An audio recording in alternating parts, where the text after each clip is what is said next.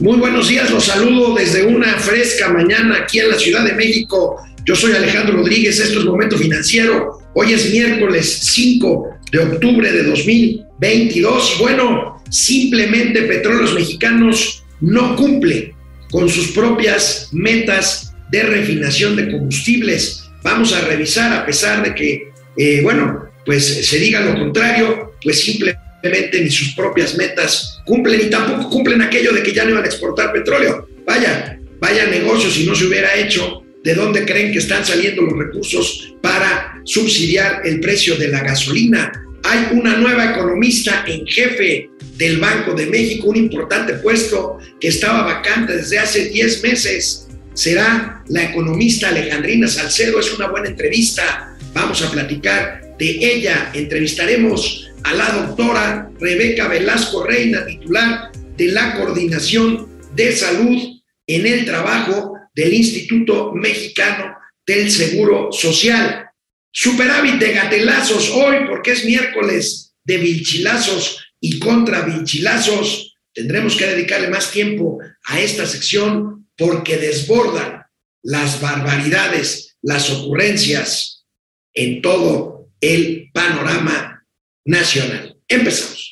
Esto es Momento Financiero. El espacio en el que todos podemos hablar. Balanza comercial. Inflación. Evaluación. Tasas de interés. Momento Financiero. El análisis económico más claro. Objetivo y divertido de Internet. Sin tanto choro. Sí. Y como les gusta. Peladito y a la boca. Órale.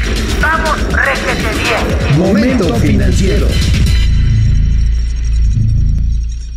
Bueno, pues se dice mucho de la política petrolera mexicana. Ya Mauricio Flores había dicho que la producción petrolera había crecido, aunque fuera poquito, en México, y sí, nada más que, y qué bueno, porque en un marco de altos precios del petróleo, pues está exportando a pesar de que el presidente en otra más de sus mentiras había dicho que este año ya no íbamos a exportar petróleo, que todo lo íbamos a dedicar a refinación para producir nuestros propios combustibles. Bueno, pues hoy, hoy pues ya nos sorprende las cifras oficiales. Pemex se queda a la mitad de sus propias metas de refinación para producir gasolinas, ni siquiera con Deer Park, ni siquiera con las seis refinerías que están pues a una eh, pequeña parte o una parte no completa de su capacidad de producción. El presidente pues hará nuevamente. ¿No se han dado cuenta que el presidente tiene dos o tres temas recurrentes para sus giras de fin de semana?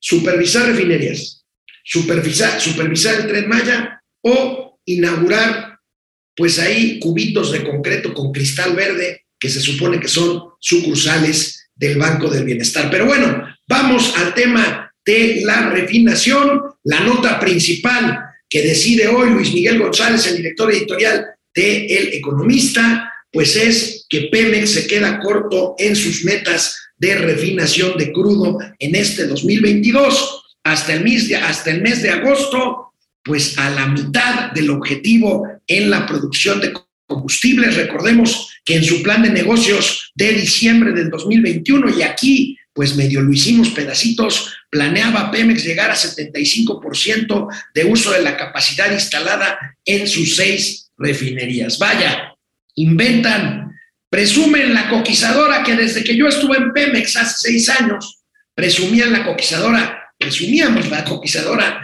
de Tula, ahora dicen que van a hacer una coquizadora en Salina Cruz que ni siquiera está presupuestada, pero vamos a ver las cifras, las cifras de refinación de petróleo. Aquí está el proceso de crudo eh, entre enero y agosto, pues lo observado, ahí tenemos en 2022 hasta agosto es 812 mil barriles diarios, es la mitad de la capacidad y la meta, la meta que ellos mismos, yo no se las puse, ni Mauricio Flores, ni los machuchones, ni los neoliberales, ellos solitos se pusieron la soga al cuello como se la pusieron cuando prometieron el 6% de crecimiento anual en ese sexenio, 1.200 millones, 1.200, eh, perdón, 1.2 eh, millones perdón, de barriles diarios y bueno, apenas 812 en general, proceso de crudo y elaboración de petrolíferos. Y en el caso exclusivo de producción de gasolina,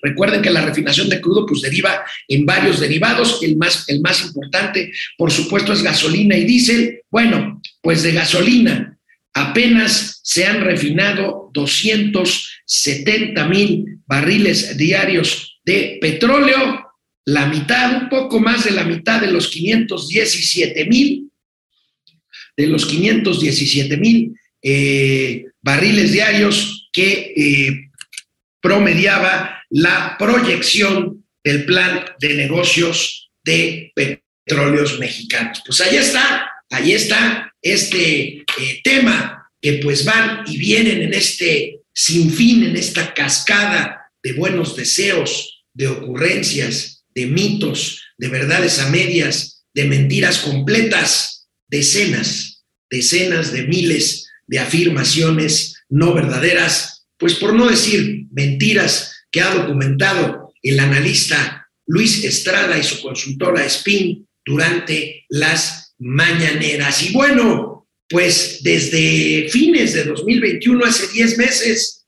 no había un economista en jefe en el Banco de México. Imagínense una posición relevantísima porque es finalmente la oficina de donde salen todas las cifras de planeación económica con base en el análisis macro y microeconómico. Bueno, pues esto estaba vacante desde hace 10 meses, por fin ayer, y me parece que es una buena decisión, la Junta de Gobierno del Banco de México nombra a la doctora, a la economista Alejandrina Salcedo como directora general de estudios económicos del Banco de México. Vamos a ver de quién se trata. Aquí está Alejandrina Salcedo Cisneros, nueva economista en jefe del Banco de México. Es la primera mujer en ocupar este cargo tan relevante. Y bueno, pues eh, las malas lenguas decían que no querían nombrarla pues porque Alejandrina Salcedo, y no están ustedes para saberlo, ni yo para contarlo, pero yo la conocí cuando yo me desempeñaba como vocero de la Secretaría de Hacienda y Crédito Público. Ahí tenemos la imagen del recuerdo hace más o menos cinco años. Ahí está su servidor dirigiendo una conferencia de prensa y ahí está Alejandrina Salcedo, que en ese momento era la economista en jefe de la Secretaría de Hacienda, por supuesto la Secretaría de Hacienda del gobierno de Enrique Peña Nieto, esto dicen que despertó algunas suspicacias en la Secretaría, más bien en Palacio Nacional, pero afortunadamente, afortunadamente prevalece la cordura y los criterios técnicos, un proceso de selección muy estricto que organizó la Junta de Gobierno del Banco de México y al final de este proceso de selección, Alejandrina Salcedo, a la cual le mando un abrazo, todo mi reconocimiento y mi deseo de éxito en su gestión la tendrá, es una economista altamente calificada. Bueno, pues a partir de ayer ya es la primera mujer economista en ocupar el cargo de Chief Economist, como dicen en Estados Unidos, del Banco Central del Banco de México. Es una buena noticia. Felicidades, éxito. Y bueno, pues eh, esperemos, así será, seguir teniendo análisis robustos de la realidad económica nacional e internacional por parte de una institución pilar, pilar del Estado mexicano, que es el Banco de México, que habrá que reconocer, bueno, pues a pesar de que el presidente ya puso ahí a, son cuatro cuatro de los cinco gobernadores le tocaron ya proponerlo a López Obrador, pues ha respetado la autonomía del Banco de México. Bueno, pues está la gobernadora, la gobernadora que era subsecretaria en Hacienda, fíjense, eh, le, ven, le ven peros, le ven pulgas al perro del vecino y no ven las pulgas en el propio perro de casa. Este, lo pongo por supuesto entre comillas, no estoy hablando de nadie en particular, pero bueno, la subsecretaria de Hacienda, que se convirtió en gobernadora del Banco de México a propuesta del presidente López Obrador, la señora Victoria Rodríguez Ceja. También el presidente ya había propuesto y se ratificó a Jonathan Heath y a Gerardo Esquivel. Este último, por supuesto, por cierto, termina su periodo en el Banco de México el próximo eh, mes de diciembre. Eh, hay quienes dicen, yo entre ellos, que se ve difícil que sea propuesto por el presidente para un nuevo eh, periodo, lo tiene derecho a hacerlo al frente del Banco de México. Parece que los desencuentros del presidente con su, eh, con su ex aliado o ex amigo eh, Gerardo Esquivel, pues han propiciado un distanciamiento y bueno, pues se vería difícil que fuera propuesto él, pues con todo y que yo he tenido o hemos tenido desacuerdos con él, su, su proyección sobre la inflación fue bastante desafortunada, pues se ha mantenido a distancia Palacio Nacional. Incluso recuerden alguna conferencia de prensa en donde el presidente de la República se refirió a Gerardo Esquivel como un fifí, como un fifí, como un conservador, pues por mantener ciertas posturas. Bueno, ahí están, llevamos tres, la cuarta también propuesta por eh, López Obrador, Galia Borja, ex tesorera, bueno, pues ahí está de gobernadora, y la única que queda de la vieja guardia que no ha propuesto, pues el presidente López Obrador es Patricia Espinosa Cantellano. Ahí están los cinco miembros de un Banco de México que, bueno, eh, ha resistido hasta cierto punto el debilitamiento institucional de la Administración Pública Federal. Aquí se trata de, un, eh, de una dependencia o de, un, de una entidad del Estado mexicano que mantiene su autonomía, que bueno, aquí entre nos, a mí me parece que también ha visto hasta cierto punto debilitadas ciertas ciertas fortalezas que tenía anteriormente, pero no al nivel del desastre, de la destrucción institucional en la administración pública federal. Bueno, pues ahorita, antes de que se conecte Mauricio Flores Arellano para comentarnos de sus calumnias, una de ellas, la de la razón, habla justamente del tema aeronáutico. Pero bueno, ayer, ayer les comentábamos de estos vaivenes, de estos tumbos que da el presidente López Obrador. Bueno, por un lado salen los Guacamaya los cables estos hackeados de eh, la Secretaría de Defensa Nacional y pues hablan de la salud del presidente y el presidente dice, no, pues es cierto, hablan de eh, el tema de espiar periodistas, ahí dice que no es cierto, vamos a ver gatelazos y vilchilazos, pero bueno, en el tema de una supuesta línea aérea que quiere organizar eh, y operar la Secretaría de la Defensa Nacional, el presidente dice, no, es cierto. Y miren nada más esto que es un gatelazo ah, eh, anticipado de miércoles. Vean nada más la barbaridad, la ligereza con la cual el presidente de la República dice, no, sí es cierto. Y miren, es requete fácil, no hay problema, la mesa está puesta para una nueva línea aérea. Híjole, miren, cuando estamos planteando una nueva empresa, entonces es una autorización, no, no significa eh, eh, mucha inversión, prácticamente nada, porque tenemos los aeropuertos, eh, contamos con la experiencia de la Fuerza Aérea de hace mucho tiempo, hay talleres, hay pilotos, hay mecánicos, o sea, ya tenemos eh, lo fundamental, es rentar 10 aviones, ya se está haciendo el análisis sobre costo-beneficio y resulta que la empresa eh, logra su punto de equilibrio o empieza a tener utilidades a un poco más de un año. Entonces, eso ayuda porque se va a dar servicio a ciudades en donde no llega eh, ninguna línea aérea.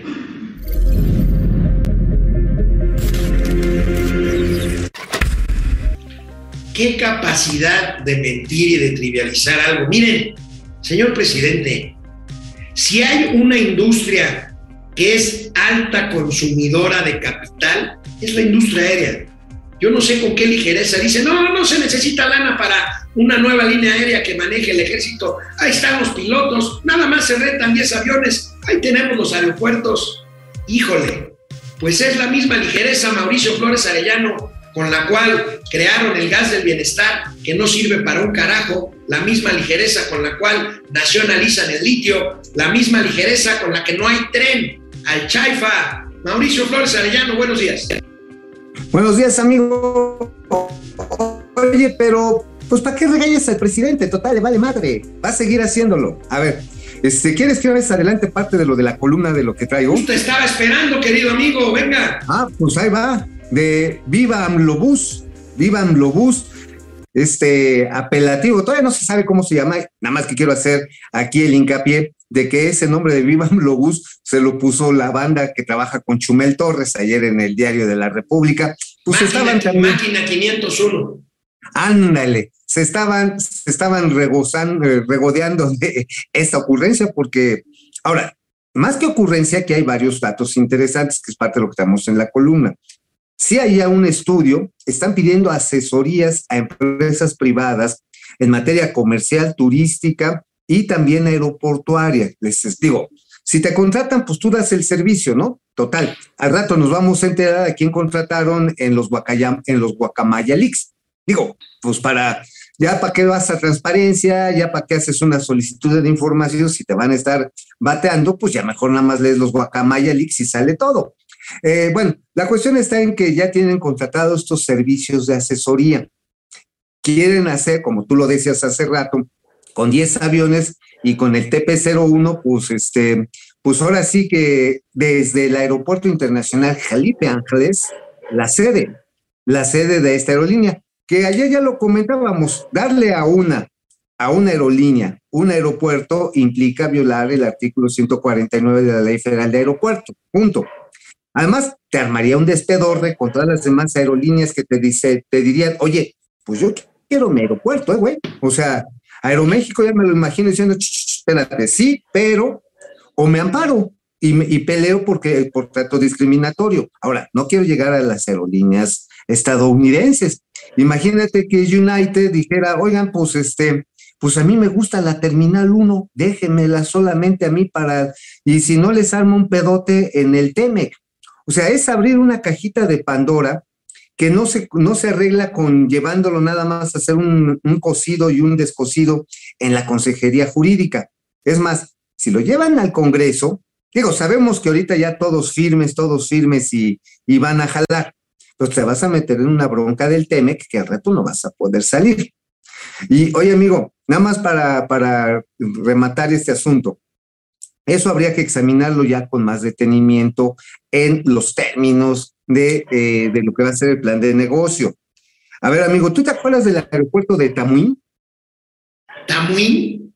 Ajá, ¿No? ¿De San? Luis Potosí. Ah, sí, claro, claro, claro, ya, ya, ya, ya. ya. Sí, Sí, como sí, hace sí. cuatro, hace cuatro administraciones, un gobierno de extracción panista dijo, no, no, vamos a meter un pinche aeropuerto chingón, vamos a estimular a que llegue la gente y que invierte y que participe a visitar las maravillas de San Luis Potosí, en los jardines de Elena Garro, y me agarras, y yo te agarro, y todo este despedor. Pero, pues resulta que el gobierno del estado tuvo que meterle tres meses a la de lana a financiar el boleto.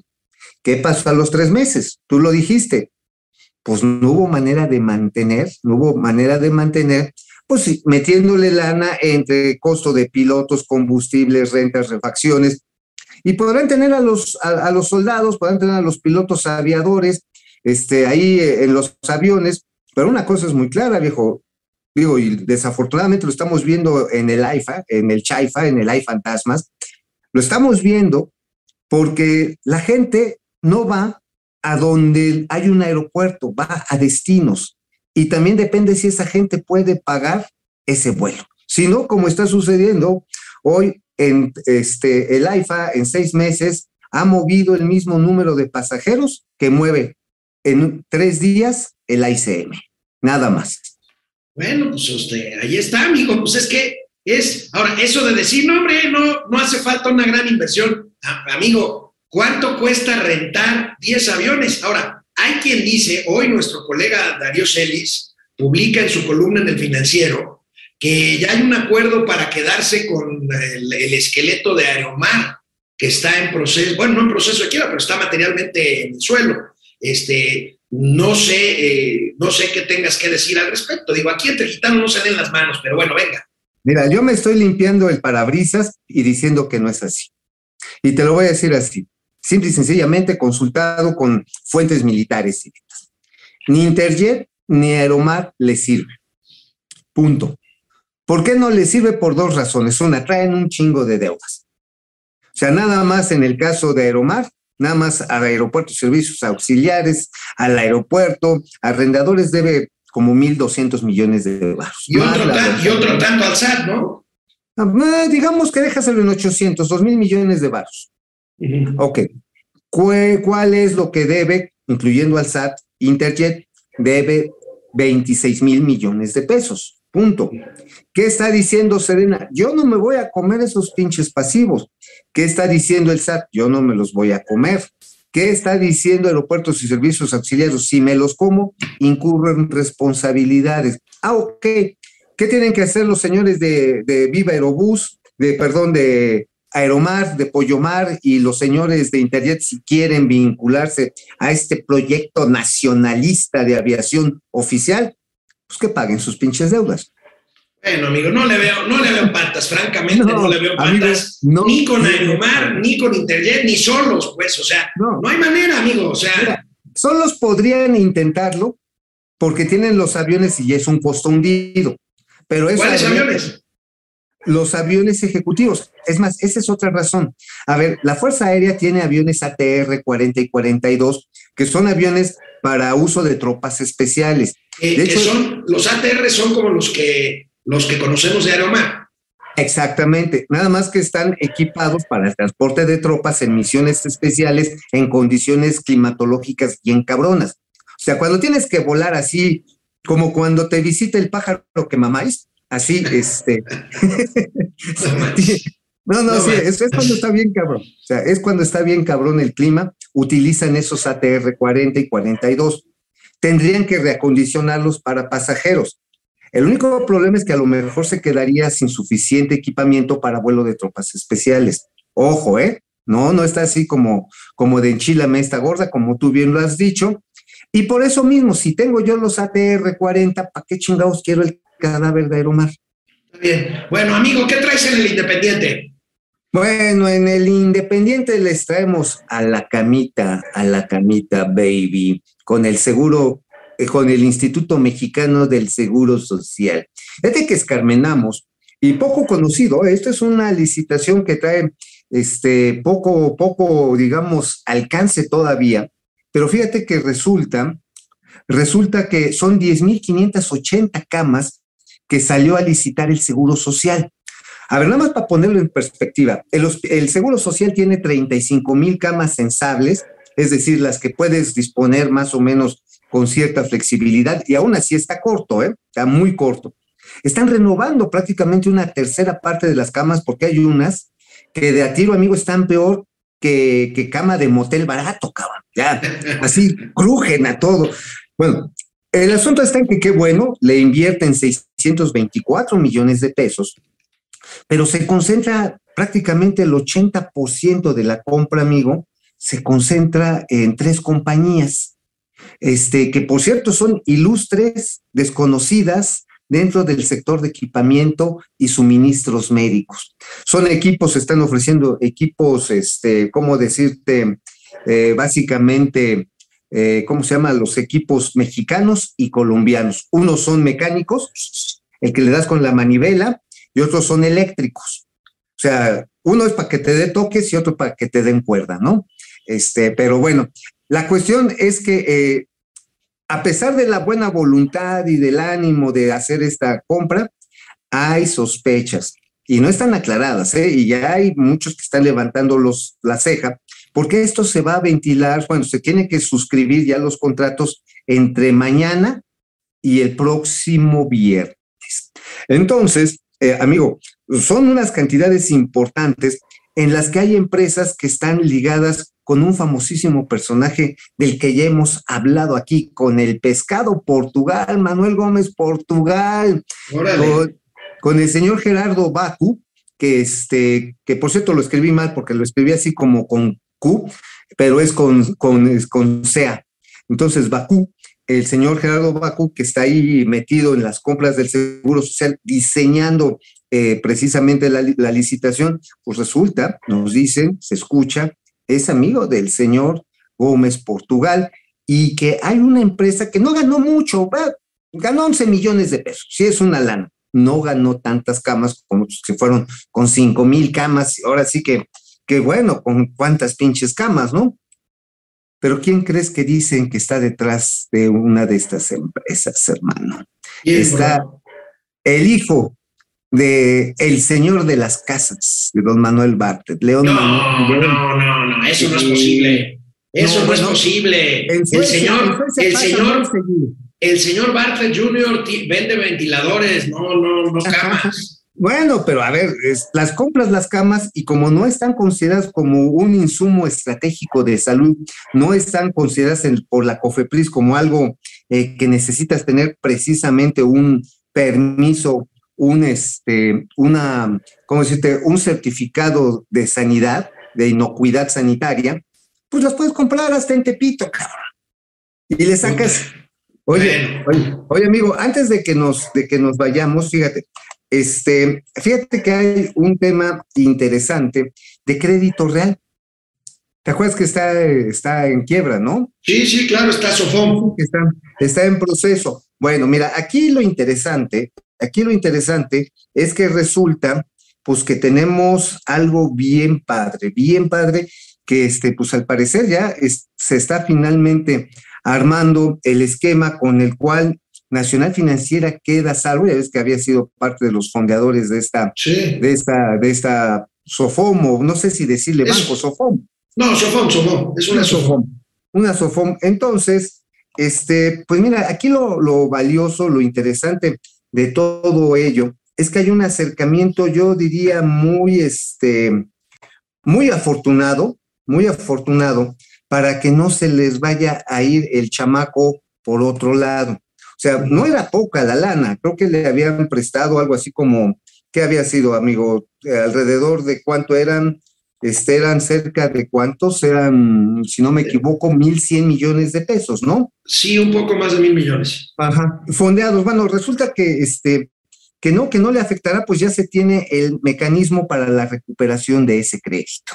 Y bueno, obviamente esto está avalado ya por el juicio ejecutivo mercantil que se da ante el juzgado segundo de distrito en materia civil de la Ciudad de México. Estoy leyendo parte de mi columna que no salió en la razón, porque ah, ya sabes que luego la pendejean los editores, cosas así, ¿no? Esta vez no fue que les diera miedo, simplemente la regaron. Este, la cuestión está en que para asegurar este, este pago y este, el pago de este finan- financiamiento, bueno, pues quedó ya Nacional Financiera cincha, digo, tiene prioridad en el pago, mientras que, pues, que otros bancos que le soltaron a crédito real, creo que HCBC estaba en, en Está, tesitura, está ¿no? expuesto HCBC. Está expuesto. Sí, trae- como dicen, trae en la panza lana ahí. trae en la panza. Bueno, a diferencia de estos bancos, pues digamos que Nacional Financiera está salvando el cuello. Ya, qué bueno Bueno, que pues, ¿qué? oportunamente. Qué bueno, qué bueno, amigo. Oye, este, rápidamente, antes de irnos al corte, porque tenemos una entrevista, este, pues que siempre sí, parece que Twitter acepta la oferta de Elon Musk de 44 mil millones de dólares para adquirir Twitter. Pues vamos a ver si esto es cierto. Ya van muchos meses de dimes y Sí, diretes, de saliva. Y bueno, pues vamos a ver si ahora es cierto. Ojalá que sí, amigo, porque mira, aquí lo interesante es que sube y baja la acción de precisamente de Twitter, aunque esto va a poner muchos, eh, más allá de la parte de negocios, pues muchos, eh, ahora sí, eh, puntos suspensivos sobre la capacidad que va a tener el señor Musk como para influir en los círculos más importantes de opinión pública y política del mundo. Bueno, vámonos a un corte, regresamos. Oye. Oye, amigo, ¿tú le aguantarías un piquete de Twitter al señor Musk? Sácate a volar. Vamos a un corte. Bueno, pues Patricia González, ¿cómo estás? Desde Monterrey, saludos a todos los regios. René Franco, jefe Franco, hace mucho no nos escribías. Excelente pero mitad de se la semana. pasa- Se la pasa en el Bombi Band, no sabes, estoy viendo que de Puerto Vallarta, que de, este, de Acapulco. Abrazo a los mejores comunicadores. Ellos no se venden como muchos senadores. José Almazán Mendiola, buen día. La pregunta es si la Sedena tiene información de que el gobierno de Veracruz ha trabajado para favorecer un grupo criminal. ¿Por qué no han ido por ellos? Pues porque en este gobierno no pasa nada, Pepe. El caso es que Cuitlagua García es de lo peorcito. Pues Alejandro mira, Méndez. más ineficaz. Nada más No, está bueno. bueno para encerrar a sus rivales políticos. Digo, para hablar en plata. Tocayo Alejandro Méndez Sánchez desde Querétaro. Pupi Noriega, ¿cómo estás, preciosa? Un, un beso. Víctor Garcés, buen día a la República Militar de Gansolandia. A Mauri Serrano, saludos Eros y Tánatos de las finanzas. Ana Uy. María Alday, desde Milwaukee. No es espionaje, son operaciones de inteligencia, pues sí. Marielos Aguinaga, excelente día, amigos. Oye, oye, oye, no es militarización. Solamente es que quiero, quiere- queremos que se vayan derechitos. Fernanda Ojeda dice saludos a Pablo Lai y Coco Levin, hombre, ni, ni digas, hombre, están sujetos a proceso. Este, No, sí Carlos. Carlos González, petróleo sí hay en el fondo del mar a 6 kilómetros de profundidad. Pues sí, este, Marielos Aguinaga, 4 dólares con 99 centavos. Venga, Viene, viene, viene. Ya estoy chocheando. Luis Alberto Castro, buenos días, Oye, está buena, está nueva, ahora está buena la nueva rúbrica. Estoy chochando. Luis Alberto, dolaritos, ¿verdad? Luis, 4.99. Luis Ok. Alberto Castro, buenos días, haciendo Miami. Gracias, Sergio Salazar. Y muy buenos días al espionaje y la inteligencia financieras. José de Jesús Peña, saludos a los maestros. Es de que Pemex no puede producir petróleo porque los popotes desechables están descontinuados. Daniel Sánchez, ya le cumplieron el capricho al inquilino del palacio. nada más algo para en desahogo de Pemex. O sea, ciertamente, como bien lo informaste al principio, amigo, no estamos ni el 50% de la, de la capacidad de las refinerías, de las seis. Pues no contamos dos bocas porque esa todavía no refina nada. El punto está en que cuando se llegó en la cuarta trastornación, pues estábamos al 32%. Ujú. O sea, no, no, no lo han podido resolver. Yo soy de la opinión que si hubieran metido lana a reconfigurar nuevamente todas las refinerías y no a dos bocas necesariamente, pues hubiéramos tenido, hubiéramos tenido ahorita ya niveles del 70% de la capacidad instalada, realmente. Pues sí. Pero Daniel Sánchez, ¿cómo estás? Amaury Serrano, doctor, un abrazo. Carlos Streicher, buenos días. La Bucer, buen miércoles, pierde Rosario desde Tampa, Florida. Saludas al Pichucas, al, Pichi, al Pichicuás, perdón, y a Cupertino de las, de las finanzas. Saludos, Esa canción, Alex. ¿Eh? Pichicuás, Pichicuás, Sí, sí, es claro. un- del Ahí. gran Chava Flores. Raimundo Velázquez, buenos días, tío Alex. Si llega el tío Mugricio, también los más financieros, desde Zacatlán de las Manzanas, Carlos Santoyo, Said Baltar, Hudson Hawk, C. Jorge, Ubaldo Arreola, Patricia González, Carlos Hernández, Flor Roy, eh, Proces Server, Carlos González, Rojas Klaus, posiblemente hagan más aeropuertos y obvio más desvíos de recursos para llenarse los bolsillos. ¡Vámonos! Vamos, Sí. vamos a la entrevista, ya, vamos a la entrevista. Vámonos con Rebeca Velasco. Bueno, pues, ¿te acuerdas, mi queridísimo Alejandro, que platicamos de los espacios, de los espacios saludables de trabajo de este programa?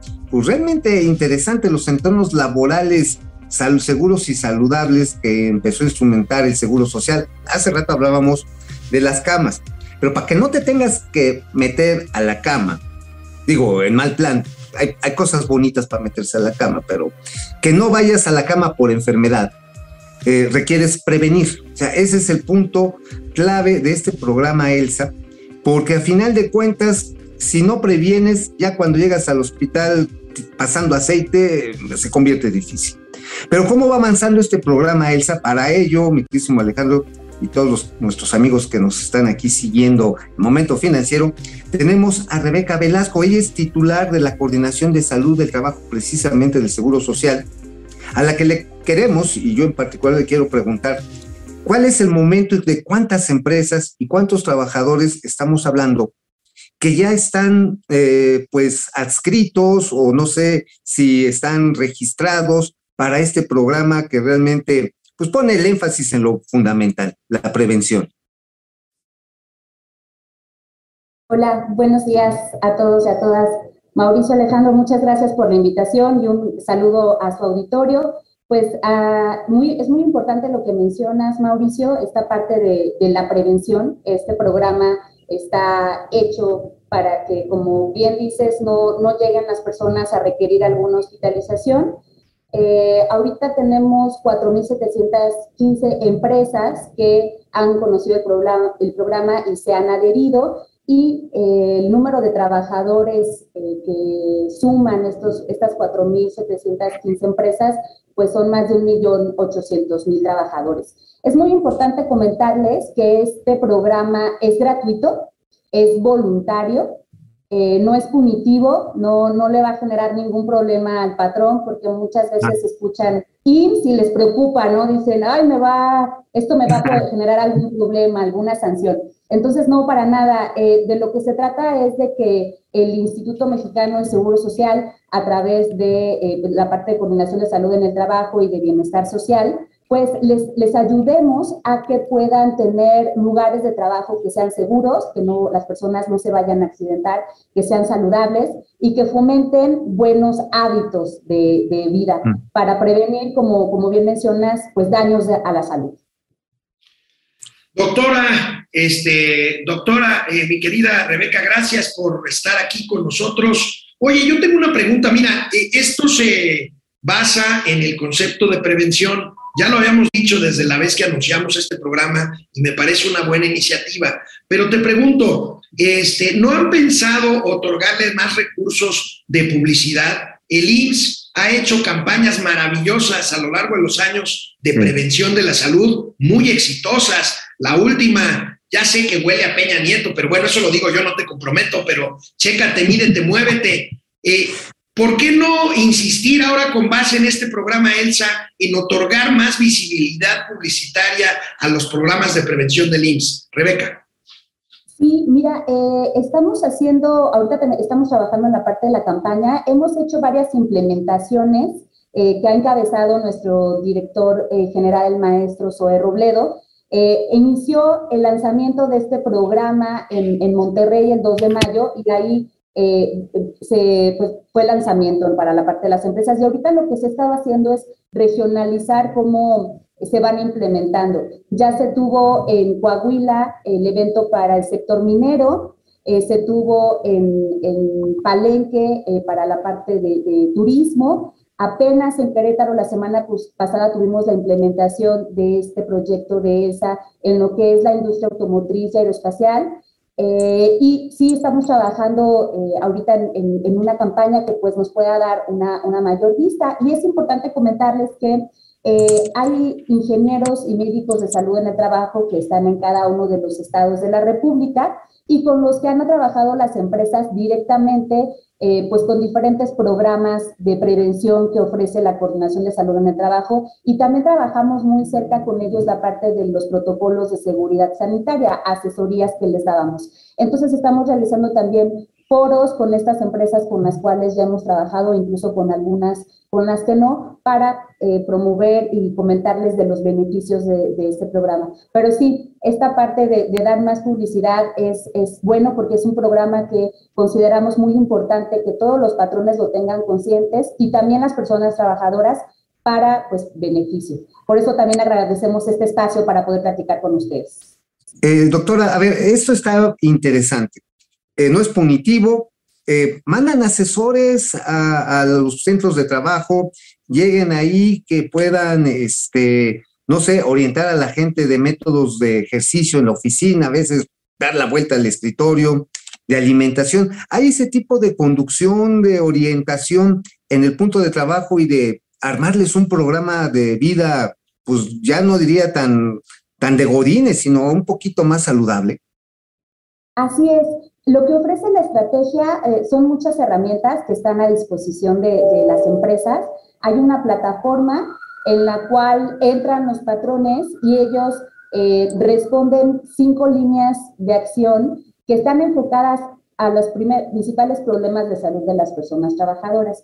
Entonces, al entrar y responder este cuestionario, se hace un autodiagnóstico de cómo se encuentra el centro eh, de trabajo y posteriormente a que hayan dado esta respuesta eh, por parte de la Coordinación de Salud en el Trabajo, nos acercamos para invitarles este, estas asesorías Eh, obviamente aquí es decisión del patrón si las quiere aceptar o no, puede ser por ingenieros o por médicos, dependiendo del cuestionario que hayan respondido. Y la intención es que cuando acuden al centro de trabajo el personal del IMSS, pues les ayude a dar eh, recomendaciones, sugerencias de las situaciones que tienen en el centro de trabajo.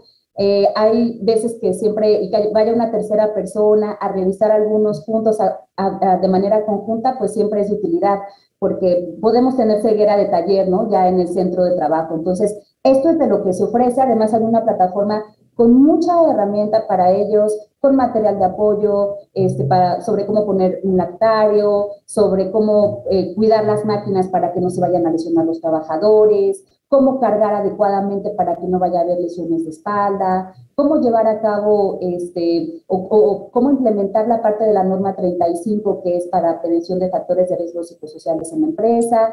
Eh, y en fin, hay, eh, tenemos también dentro de la plataforma un eh, tablero informativo que le puede decir a la empresa cómo se comportan las incapacidades en su registro patronal, ya sea por enfermedad general, por riesgo de trabajo, por maternidad. Y bueno, esto también le da información para que eh, pues puedan tener programas preventivos. Y acabamos de ingresar a la parte de la plataforma una parte de georreferenciación en la cual eh, el patrón o el trabajador puede buscar cuál es el centro de seguridad social más cercano a donde vive o a donde está su trabajo para que vaya a hacer ejercicio, para que vaya a tomar cursos, o cuál es el laboratorio de salud en el trabajo que está más cercano para hacer algunos estudios o algunos centros de capacitación que tenemos. Vaya, vaya. Doctora, este, doctora, eh, pues muchas gracias. Nada más por último, eh, ¿quién los debe de buscar y dónde? ¿quién los debe de buscar? ¿El patrón o los trabajadores para poder pues, acceder? ¿O los, dos? ¿Y en dónde? Sí, eh, mire, tenemos en, la página del, para los patrones, ellos nos pueden buscar, tenemos un micrositio específico que es eh, www.ims.gov.mx eh, diagonal ELSA con doble S. De todas maneras, ahorita les, les podemos pasar bien la información ah, muy bien, para que puedan compartir con su, con su audiencia. Eh, Gracias. Este, ahí pueden entrar los patrones a la plataforma, tienen que registrarse, es algo muy sencillo y pueden tener acceso a la información. Los trabajadores pueden consultar el material de apoyo y la parte de georreferenciación que también está en estas, em, en estas eh, micrositios y eh, ya para la parte de las asesorías los busca eh, personal de la Coordinación de Salud en el Trabajo, tanto médicos o ingenieros, una vez que hayan ya respondido los listados de autoevaluación. Eh, doctor, nada más un, un, ratito porque me llamó mucho la atención. ¿Cuántos centros de trabajo y cuántos trabajadores estarían involucrados ya esto, este momento de ELSA? Ahorita, registros patronales que tenemos adheridos son 4.715. Ok.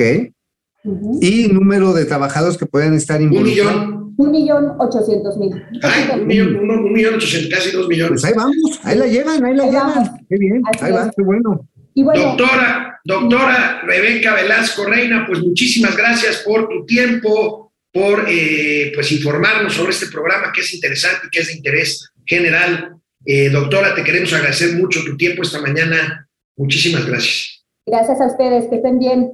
Los esperamos. Gracias, doctora. Gracias. Bueno, pues ahí tenemos este programa ELSA. Bueno, amigo, hoy ¿haces ejercicio en tu oficina? Sí, claro, por supuesto. Levantamiento de tarro de cerveza. Oye, este, amigo, vámonos rápido porque tenemos. Levantamiento de tarro, carnal. tenemos este superávit de gatelazos porque hoy es miércoles de bichilazos, así que vámonos rápido. Vámonos, vámonos. Bueno, pues nobleza obliga cuando uno está expuesto al escrutinio público, pues ni modo, tiene que apelar cuando uno se equivoca y me equivoqué. Hace rato dije que una de las subgobernadoras del Banco de México es Patricia Espinosa Cantellano. En realidad se trata de Irene Espinosa Cantellano. Me lo hace ver mi amigo René Franco, tiene toda la razón. Irene Espinosa es la financiera de las hermanas. La otra, su hermana Patricia Espinosa, es diplomática y fue canciller de la República. Muchas gracias a René Franco, Aleluya Lecky. No pueden operar aeropuertos y tener una aerolínea, pues no, ya lo dijo Mauricio. Mario Bros, lo único que ha hecho bueno es Pigmeno Ibarra. Esa es su hija Heréndira. Bueno, pues, ¿qué les digo? ¿Qué les digo? Oscar Márquez, Mi libro de historia dice que el México moderno se divide en calderonato, peñato y pendejato. bueno, bueno, bueno, bueno. Qué crueles son, qué crueles son. Alejandro Alvarado, ¿pueden opinar de los movimientos que está realizando el gobierno donde ya se puede trabajar sin límite de edad? Préstamos Infonavit hasta 70 años. Esto impactará a los trabajadores que están entre 60 y 65 años. ¿Podrían comentar, dice Alejandro Alvarado? Sí, yo creo que sí, mira, eh, el Infonavit, y esto a través de un dictamen que se aprueba, eh, bueno, está todavía por aprobarse en la Junta de Gobierno, lo que pretende es ampliar el periodo, el periodo de recepción de un crédito. ¿Por qué? Todavía no es oficial. De hecho, hoy la edad oficial de jubilación sigue siendo 65 años. Pero el hecho, amigo, es que tú tienes 90 y sigues trabajando, cabrón. ¿no? Y No, yo, bueno. tengo 80, yo tengo 85 y sigo en lo mismo. Entonces, este, ante la prolongación, ojalá se nos prolongara otra cosa, pero la necesidad de seguir trabajando generas ingresos y por lo tanto eres eh, sujeto de eventualmente de crédito, lo cual yo creo que es una muy buena idea, ¿eh? Ya sabes que aquí le hemos criticado duro al Infonavit, pero creo que esta es una muy buena idea. Bueno, Servando González desde Morelia. Servando, ¿cómo sigues? Un abrazo. David Alejandro García García, saludos. ¿Qué piensan de Cuspid? ¿Es una buena app para invertir? ¿Recomiendan alguna otra? Híjole, yo Pues soy viejito y yo sigo pensando y prefiriendo opciones más formales. Fíjate que este, yo no conozco esa plataforma. Voy a ver este viernes muy probablemente un amigo que está metidísimo en el mundo de las criptomonedas y de las crowdfunding. Le voy a preguntar, si nos mandas un, un Twitter preguntando específicamente, ahí sí yo puedo este, hacerle la pregunta al que está metido en el ajo. Bueno, pues aún tenemos caballeros en el chat. Flor Roy dice, ni porque la invitada es una mujer, el tío Mao puede contener su patanería. ¿Sabes qué? Estoy de acuerdo contigo. A ver, es a un ver, patán. a ver, ir a la camita. Ya, ya, ya, camita ya, ya, ya, ya, ya, ya, ya, A ver, ya. Cuando te pones tu pijamita de conejito, Next. te pones tu gorrito y te duermes santamente, es una buena... ¿Tú qué estás pensando, pinche Next. Carmelo cabrón? Rentería desde California, Carlos González, buena columna la de Pablo Iriar, muy buena, muy buena No sobre leído, lo ¿qué que se viene en? Estados Unidos, las elecciones eh, intermedias de fin de, de noviembre, ya dentro de un mes. ¿Eh? Este, Darío Uribe, 25 pesos, se mocha. 25 varos. Eh, el doctor Amaury Serrano, tengo que confesar que tengo cierta debilidad por las mujeres con uniforme, dice el doctor Serrano. Héctor Roberto Rodríguez Gómez, Gervasio Robles, el Pantera y el Gorda con Chile de las finanzas. ¿Qué pasó, mi querido? Este, José, Tú eres José- la gorda. Tú eres Pues la sí, güey. Pues sí, tú eres el patán, cabrón. Pues digo, eso no, no se necesita gran Mira, mira, además ciencia. de color oficial. Bueno, José Almazán Mendiola, la izquierda mexicana celebrando la militarización. Bueno, es que tienen de izquierdistas lo que yo tengo de dermatólogo. A ver, ni, es de- ni son democráticos ni son de izquierda, son viles fachos que se creen de izquierda, pero toda su retórica, todo su comportamiento es de fascistas, punto. Carlos González, ¿revivirán el programa IMSS Coplamar? Pues bueno, pues se parece mucho al IMSS Bienestar, ¿no? Sí, y qué bueno que lo están haciendo, aunque le hayan cambiado de nombre viejo, el hecho de que te enseñen a comer bien y a hacer un poco de ejercicio, creo que es muy loable. Víctor Garcés, cuando los contribuyentes, cuando los contribuyentes vamos a poder decidir a dónde van nuestros impuestos, pues cuando se ah, cuando haya un régimen fiscal correcto, hay quienes creen que hace falta un consejo fiscal, en fin. Bueno, aquí una maravilla de tweet que nos manda Luna Gil dice: Hoy el ganso está furioso, vengándose por lo que dijo ayer un pájaro político y todo por culpa de una guacamaya. Muy bueno. Bueno, Maravilloso. Vámonos con oye, los- Ese, oye, ese hay que hacerle un meme, ¿eh? Ese hay que hacerle Sí. un meme. Está Bueno, muy vámonos con los gatelazos que hay muchísimos. Miércoles de bichilazos. Bueno, si el nivel de interlocución del momento financiero es bajo por culpa de Mauricio Flores, yo trato de enderezarlo un poquito. En la Cámara de Senadores y Diputados cada vez es peor. Vean cómo se puso ayer el debate de muy bajo nivel, la verdad, por el tema de la militarización de las calles mexicanas. Aquí, la senadora Lili Telles. Me imaginé que el senador Napoleón Gómez Urrutia, como todas las otras hienas de este lado, iban a salir a decir que antes había acuerdos con el crimen organizado. Precisamente votamos por López Obrador para que se acabaran los acuerdos con el crimen organizado y en lugar... Yo no soy llena, respétame. Soy la buena, soy mujer como tú. Les pido, les pido que guarden la compostura. Senadora, senadoras, Lo eres, encubres al crimen organizado. Senadoras. Están encubriendo al crimen organizado. Están encubriendo al crimen organizado. Es un estado narcomilitar el que van a hacer.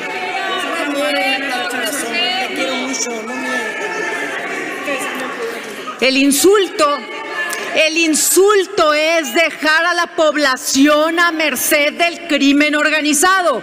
La falta de respeto es que el presidente no proceda contra el crimen organizado. El insulto es que gran parte de México está en poder de los cárteles. Eso es el insulto. Eso es la falta de respeto. Eso es lo que ustedes, bola de corruptos, están encubriendo.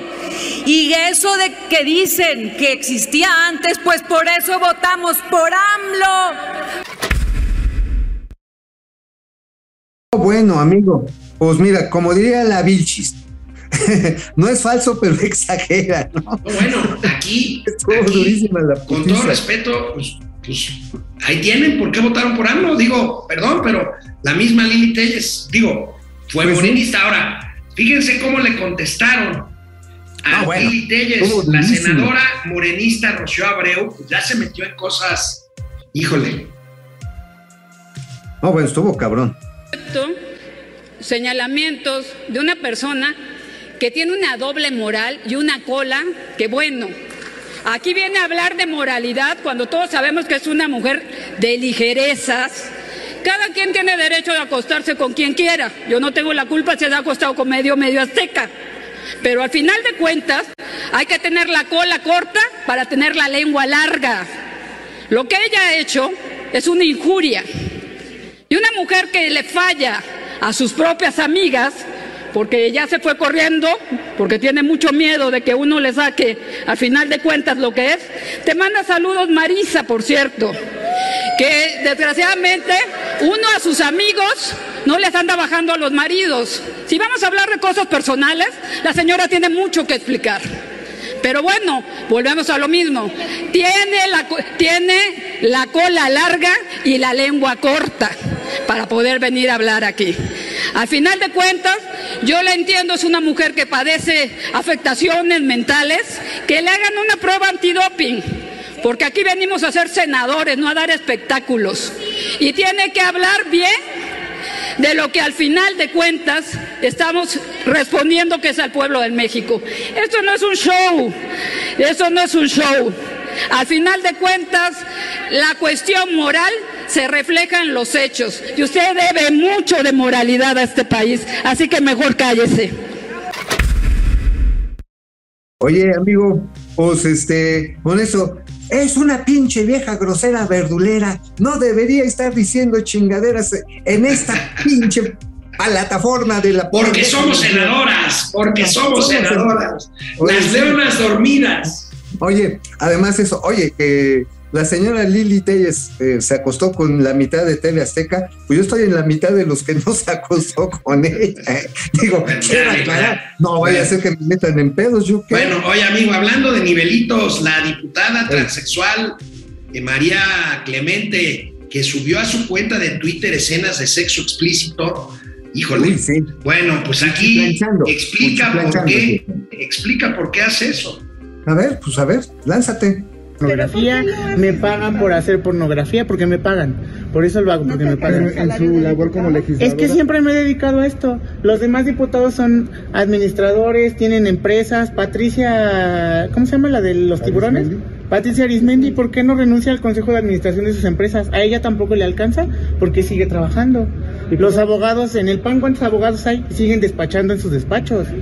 ¿Cuántos siguen yendo a sus eh, campesinos que son diputados, yendo a sus ranchos a trabajar? Yo, ¿por qué no voy a seguir trabajando? entonces, ¿habrá- Prohíbanle entonces a todos que renuncien a todos sus trabajos y actividades comerciales. Cuando ellos dejen de producir dinero en otro lado, yo voy a hacer lo mismo. Pero, si ellos pueden trabajar en sus oficios y profesiones, lo siento, mi oficio es ser puta. Y tengo derecho a ser puta. Amigo, mira, nada más vamos a poner esto a la entrada, a la entrada de la Cámara de Diputados. Viva la putería. Y mira. Con letras de oro. Yo como tengo derecho a ser gigoló, pues aquí ya saben. Mira, WhatsApp, mi, querido, mi querido amigo, y me perdonarán mis, mis fans, que no son Sí. muchos, pero que los tengo, no acostumbro usar esto, estas palabras, pero un maestro mío me decía, Dios perdona la putería, pero jamás perdona el escándalo. Bueno, vámonos, vámonos con otro gatelazo, miércoles de bichilazos, miércoles de bichilazos y contra bichilazos. Hay que insistir, amigo, en el tema de cómo el presidente López Obrador miente. Fíjate, ayer con el tema del espionaje a los periodistas, le presentan ahí las pruebas y el presidente pues simplemente pues maromea. No, ¿cómo? A ver. Ellos tienen eh, labores de inteligencia que llevan a cabo, que no de espionaje, que es distinto. Nosotros no espiamos a opositores. No, bueno, mira, no espían porque se trata de simplemente inteligencia. No hay corrupción, se llaman aportaciones. Este, hay no desabasto médico, hay un sistema de salud tipo danés. Eh, ¿Qué otra cosa se te ocurriría, amigo? Ah, inauguramos no maquetas, simplemente nos hacemos chaquetas. Bueno, pues ahí está, amigo. Y bueno, hoy, pues ante esto, pues es obvio que trabajó toda la noche la bichis y hoy llegó con una super maroma. ¿Por qué? Porque pues resulta, pues es que, híjole, pues sí, pero el PRI espiaba más y además los contratos, pues expuso los contratos de Peña, no este que hizo este gobierno con la empresa que distribuye Pegasus. Mira. A ver, vienes, Vilchis, por favor, azótate. Respecto y confirmando esta afirmación, la propia Secretaría de la Defensa Nacional aclaró ayer. En relación con la contratación del servicio Pegasus, esta se realizó del 27 de junio de 2011 al 24 de agosto de 2013 y fue empleado única y exclusivamente para mantener la seguridad y capacidad operativa del Ejército y Fuerza Aérea Mexicanos. Mediante acciones de inteligencia, información que se ha hecho pública y se encuentra disponible como respuesta a 37 solicitudes de información realizadas a través del Instituto Nacional de Transparencia y Acceso a la Información y Datos Personales y Protección de Datos Personales, así como a la Comisión Nacional de los Derechos Humanos.